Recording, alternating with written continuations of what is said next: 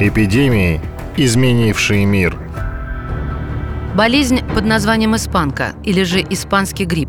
Массовая пандемия, поразившая Европу в 18-19 годах прошлого века. Несмотря на то, что грипп бушевал только два года, испанка является абсолютным рекордсменом по количеству зараженных и умерших среди всех других болезней. Во всем мире испанкой было заражено примерно 550 миллионов человек, умерло от 50 до 100 миллионов или почти 5,5% населения Земли. Пандемия началась в последние месяцы Первой мировой войны и при этом сумела быстро обойти этот крупнейший на тот момент вооруженный конфликт по количеству жертв, рассказывает врач-эксперт Тимур Пестерев голод, разруха, огромное количество бедных обездоленных людей. Если мы берем, допустим, аристократию какую-то, там процент умерших э, от испанки был, ну, стремящимся к нулю, потому что люди получали э, хорошее питание, люди жили в комфортных каких-то условиях, э, их как-то лечили, да, адекватно. На то время это все-таки начало 20 века, и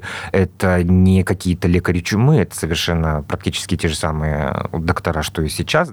Удивительно, но основной группой риска заражения и смерти были молодые здоровые люди с крепким иммунитетом от 20 до 40 лет. Обычно это самая защищенная группа от различных болезней молодой человек а, вроде бы с температурой какой-то непонятной, ну, не сильно вроде большой, жара нету, а вроде бы себя нормально чувствует, а вроде бы ходит. И что этот молодой человек делал-то, когда, ну, вроде недомогание есть, и, а вроде бы и нет. Шел работать, потому что надо семью кормить, там, опять же, мы говорим о сословиях каких-то, да, ну, не самых таких лучших, потому что аристократы могли себе позволить отлежаться.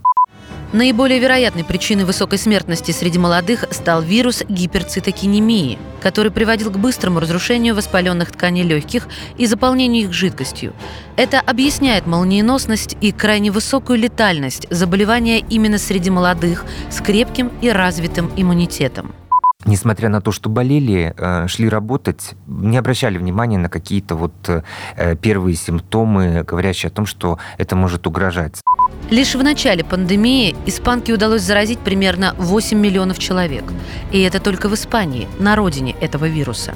По всему миру болезнь распространилась вследствие технического прогресса транспортных средств, появлению дирижаблей, быстрых поездов, кораблей дальнего следования – в связи с рекордно быстрым распространением в некоторых странах на целый год закрылись церкви, школы, театры и так далее. А скажем, в Сиэтле в трамвае запрещали садиться людям без защитных масок. У больного испанкой не всегда были какие-то симптомы. Зачастую болезнь протекала бессимптомно, но по результату все равно больной погибал от легочного кровотечения. Иногда от заражения до наступления смерти проходили только одни сутки то ли делает это торговец какой-то, да, в лавочке, то ли делает это угольщик какой-нибудь, который физически работал до изнеможения, а на то время, а, допустим, а, трудовые нормы совершенно не 8-часовые были, и даже не 12 в некоторых а, местах. Вот человек действительно расходовал ресурсы своего организма и тем самым себя убивал, снижал свой иммунитет и подвергал опасности окружающих. Весной 2019 года количество смертности и заражаемости резко пошло на спад и в конце концов стало равно нулю. Казалось бы, необъяснимая тайна, но дело в том, что испанский грипп, как и все вирусы, мутировал.